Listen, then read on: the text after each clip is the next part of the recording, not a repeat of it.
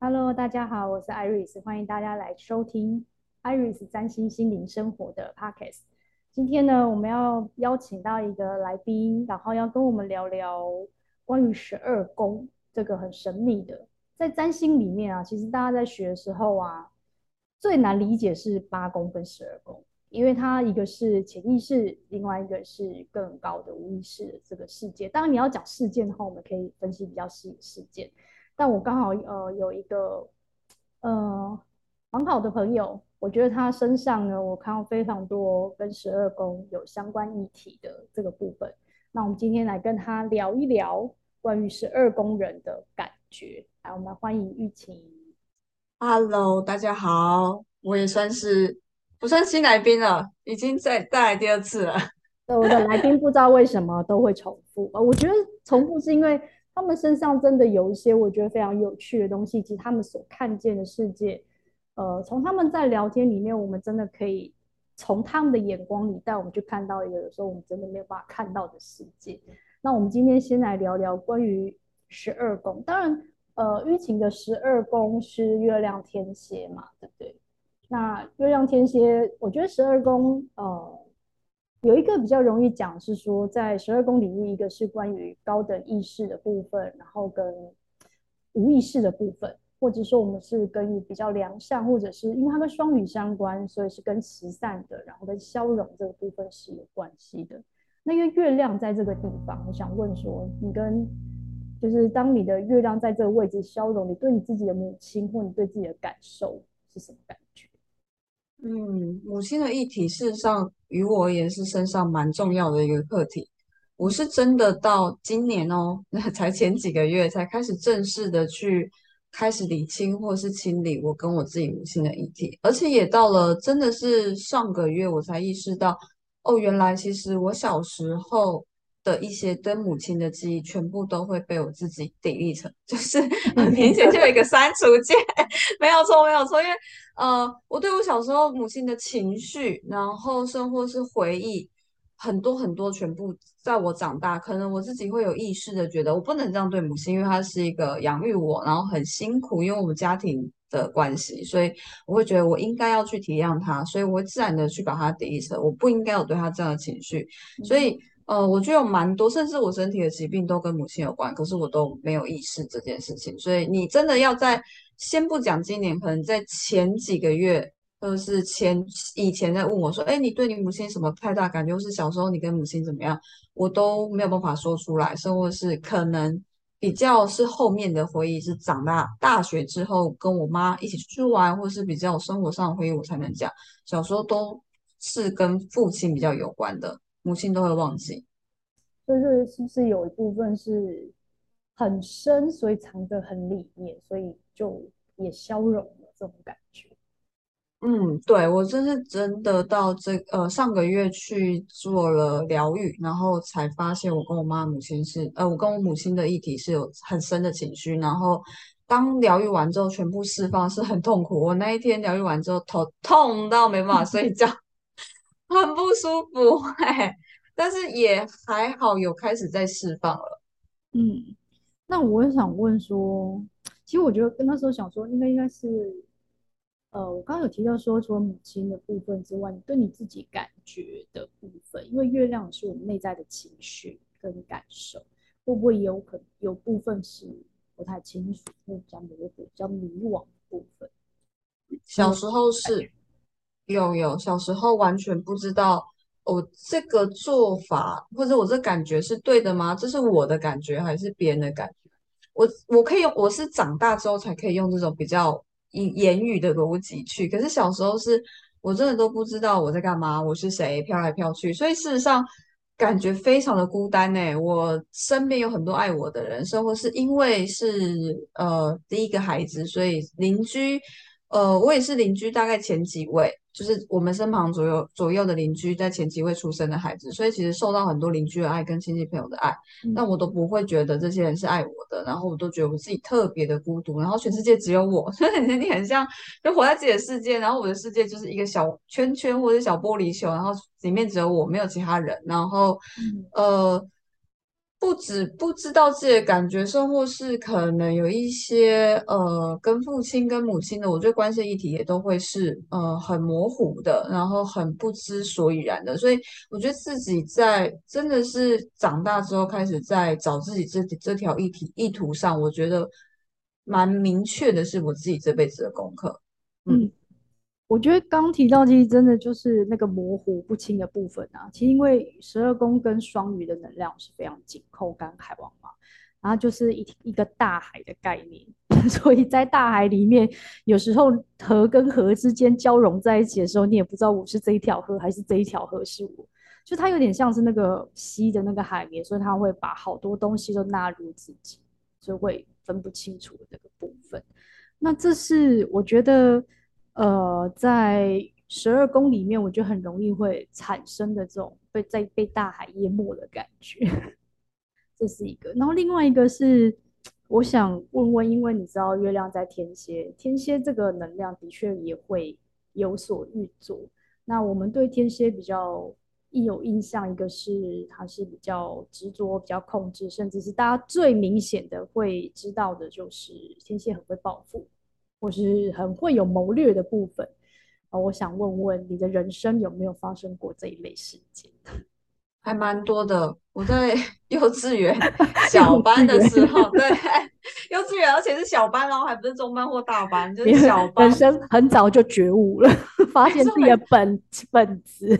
我在还没小，还没上幼稚园之前，我就那刚刚提到孤单感觉就有了。然后小班比较明确，就是这件事情，我到长大长大还很喜欢去广为人知，因为我非常骄傲。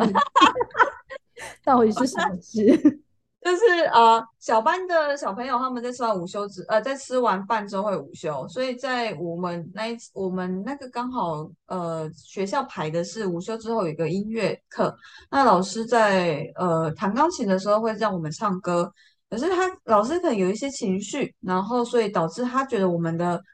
音量不到他要求，或是我们的呃音准也不到他要求，所以他一再一再的都有提醒说，你们要再大声一点，然后甚或是你们可能要怎么样怎么样。那我自己自认我有做到，然后所以我就觉得，嗯，为什么他还要再批判我？就是还有在一直在骂我们，然后直到老师真的好像受不了，就直接把钢琴盖盖上，然后直接说，好，你们现在都不想理我啊，你们都没有在尊重我这老师啊，怎样就很多很多情绪化字眼，然后成为。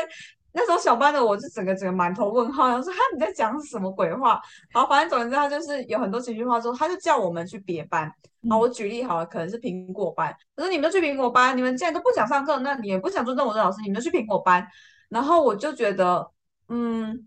我有站起来说：“老师，你可不可以再给我们机会？因为我自认我自己唱得很好，也唱得很大声，所以我就说，那我们再一次唱唱好一点，然后老你不要赶我们去别班。然后老师就说：没有，你们就是没有尊重我，没有想要听你们。他再一次帮我们赶到苹果班。好，然后这时候我就看着全班，我就说：好，大家既然老师这样讲，那我们就我就鼓号召一起，大家我们一起就是去苹果班吧。然后呃，因为那时候我的脑袋还。非常的逻辑哦，就是我知道苹果班他们也正在上课嘛，然后不可能会有椅子，所以我不是傻傻的自己孤身，就是什么东西都没有带，有计划性要把东西带好。没错没错，我还是有计划性的带椅子，然后会不会坐在地上吗？我应该幼稚班小的椅子小小的，我就带着拖着椅子，然后我就。呃，我左右邻居，我就这样带着他们，然后就他就其他班上，其实小朋友那时候你很明确知道其他的同学们的感受是不知道现在到底要怎么，很害怕，因为老师的情绪在。那可是就看到我们三个，因为我们就三个人，就是三个小女孩就这样走出去，就看到，然后觉得哎，好像应该要走，所以全班就跟着我后面，就跟着我一起出去。那因为呃到了苹果班老，这苹果班老师也在上课，所以要傻傻的。这时候呢，我就。嗯，小时候的我有点胖，所以我就卖着萌，然后还也含着眼眶的泪水说：“这么小就演演戏都演的这么好，真的。”然后我就说：“老师，我就是一脸委屈，我就说老师，我真的不知道，就是我们唱歌唱好，老师就把我们赶出来了。老师，你可以收留我们吗？”然后就也傻眼。然后因为我那时候深知，我是每一每每，我记得是每个月我都是拿乖宝宝奖。我是要上台颁奖那个，所以其实全校老师都知道我，然后我的形象也很好，所以当我用这样的更委屈的方式再去跟那其他班老师讲的时候，我就知道，哼哼，我跟那钢琴老师你死定了。然后说。所以我就，我们就真的全班就到了苹果班后面的空空空地坐着，然后这个老师真的就被检讨了，他的情绪 maybe，但后面才知道原来是因为他真的是跟哥就是呃丈夫好像怎么样，然后跟丈夫吵架，他情绪有带到他的工作上。可是呃我自己是很自豪，因为其实在这过程中，这个老师因为他。不是很，他一直有在批判我唱歌很难听。哎、欸，我真的因为他，我跟你讲，我真的因为他深深的到现在，我还是觉得我唱歌很难听。我我不太敢在 KTV 拿拿麦克风，哎，然后可能就是在游览车上面，我也不太敢唱歌。我就只有某对，对我就只有某几个，就是可能练到好的，某只有在某两条，然后才敢唱歌。然后我就觉得他很从小在批判我，然后我就记记着，然后就我有一天一定要弄死他，然后。然后就就就就被我抓到这机会。我那时候看他情绪，然后他就把我滚出去的时候，事实上我我知道我可以没有，我不需要作为，就是让他骂这样。但我就觉得不行，他把我叫出去，那我就要叫出去，我就看看你想要怎么样。果不其然，他就整个被呃园长批判。后来他真的就没有在我们幼稚园任教了。这这真的非常的让我觉得这个双鱼的这种会。演戏演员演的很好，再加上这个天蝎非常有谋略的部分，所有东西都处心积虑的非安排的非常好，然后最后演出一个非常完美的戏嘛，相辅相成，相辅相成，而且重点是还大家都觉得我很委屈，啊、而且哦、呃，没有人觉得我是带头者，就是因为是集体全班的，嗯、所以不是觉得好像都是我一个人怎么样怎么样怎么样，这就是在宫斗系列里面最厉害的嫔妃会干的事，你不觉得吗？没错，我哎、欸，我真的是《甄嬛传》看了八十几次，然后 以前在做社工的时候，真的是连着呃核销啊或写计划，《甄嬛传》陪着我。有雪玉，你从很早很早以前就有这个。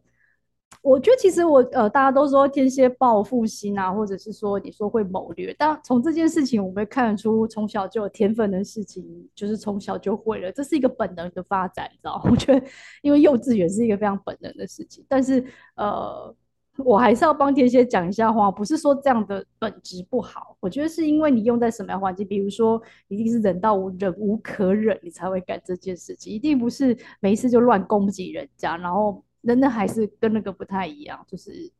你前面可能已经饱受钢琴老师的 摧残，所以心中就带着。但是他就是真的是那种君子报仇，十年不晚，总有一天等到你的概念。没错没错，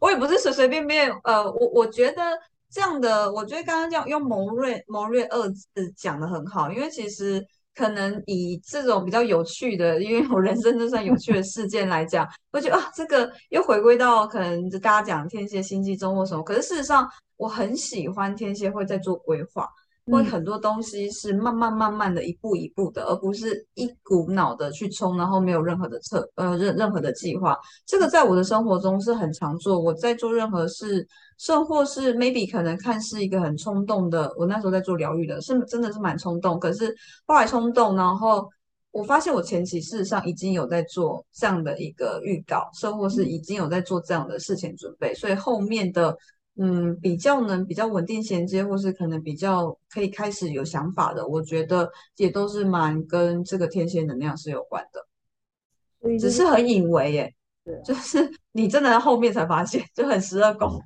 对，就是他不是那么张狂的。虽然应该说，我觉得十二宫在做的事，就是你当然有在做，默默在做。可是他的能量跟那个感觉，他不是那种好像外人看得出来，或是自己感觉出来，他都是慢慢发作的那个效用。那我很想问一下，那请问想象力丰富跟演戏演得很好这部分，有在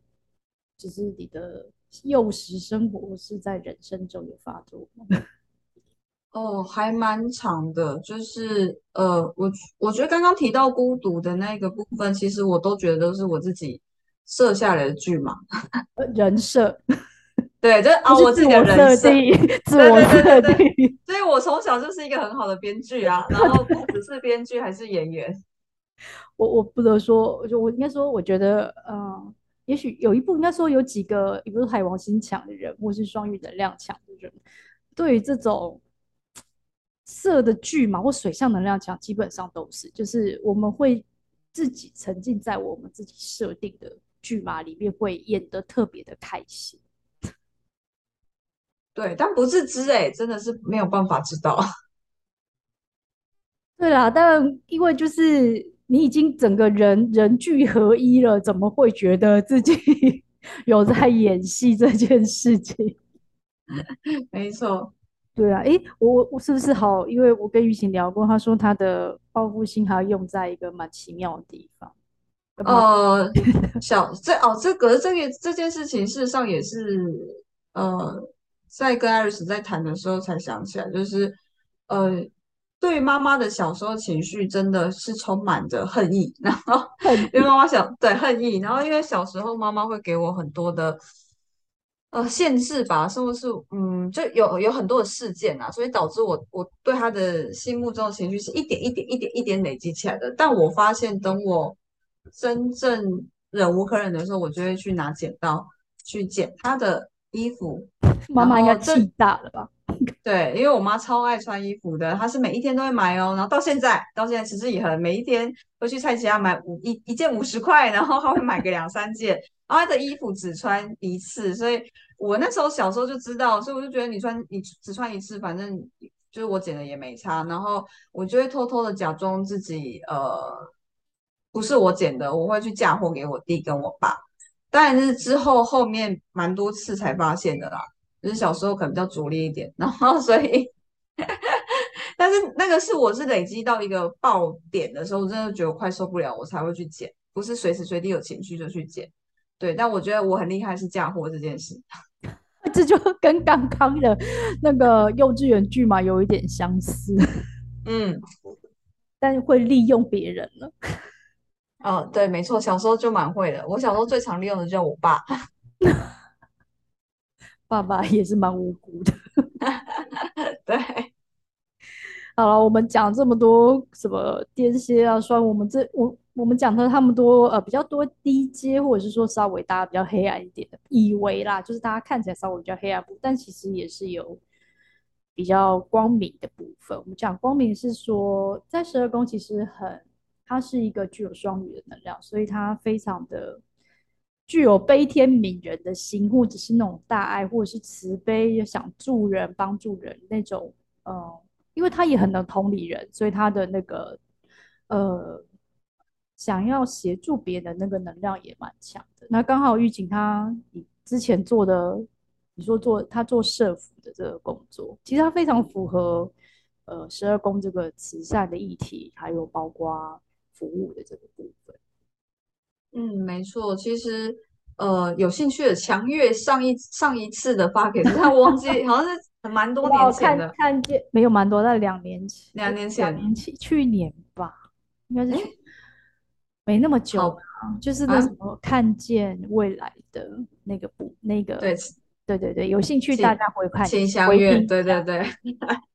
讲其中一个能力。然后呃，在那边其实有提到我自己是一我那个我我的求学生涯事实上是蛮大的变动。我是高中的时候读机械制图，然后大学读生物科技。可是我出了社会在做的事情叫做社会工作者。然后所以就跟我读的东西一点关系都没有。但是我在做社工，我在做的是比较偏长照类的。然后我在在长照类已经做，在社社福界已经做整整十多年。我是真的等到做疗，所以疗愈师前我都在做社福，而且是做如鱼得水。我在私部门，就是所谓的大家知道的民间的社福机构待过，我也待过公部门，就是大家知道的县市政府。然后甚或是我在最后这边是要成立。呃，自己的长照机构，然后变成呃，我们机构负责人也是有，所以呃，在我自己很会待这么久，因为我的个性其实蛮蛮变动，然后不喜欢一个太稳定的能量，就是我觉得就是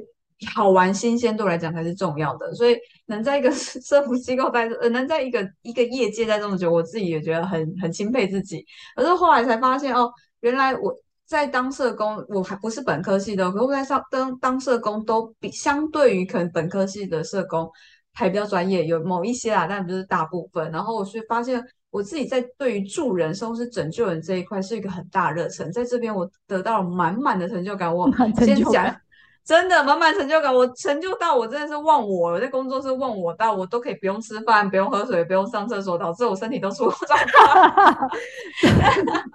那我沉浸在其中，我热爱。就是我们讲十二宫服务、牺牲、奉献到最后这种心情，把自己满满的东西全部都贡献出去。